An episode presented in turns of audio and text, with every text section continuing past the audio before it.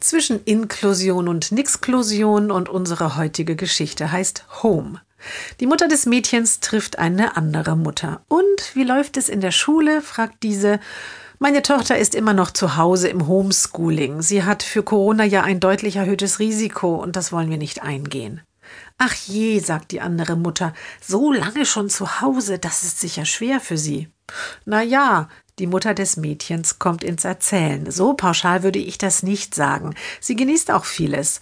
Dass sie sich oft selbst einteilen kann, wann sie welche Aufgaben macht. Dass sie viel mehr tippt, als mit der Hand zu schreiben, was ihr doch so schwer fällt.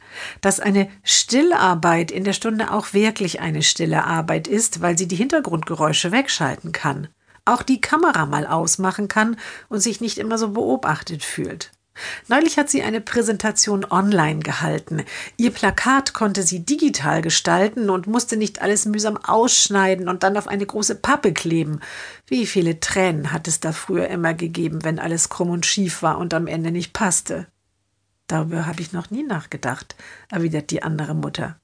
Natürlich freue ich mich, wenn sie die anderen mal wieder richtig treffen kann, nicht nur am Bildschirm, ergänzt die Mutter. Aber alles so wie früher möchte ich nicht zurück und meine Tochter auch nicht.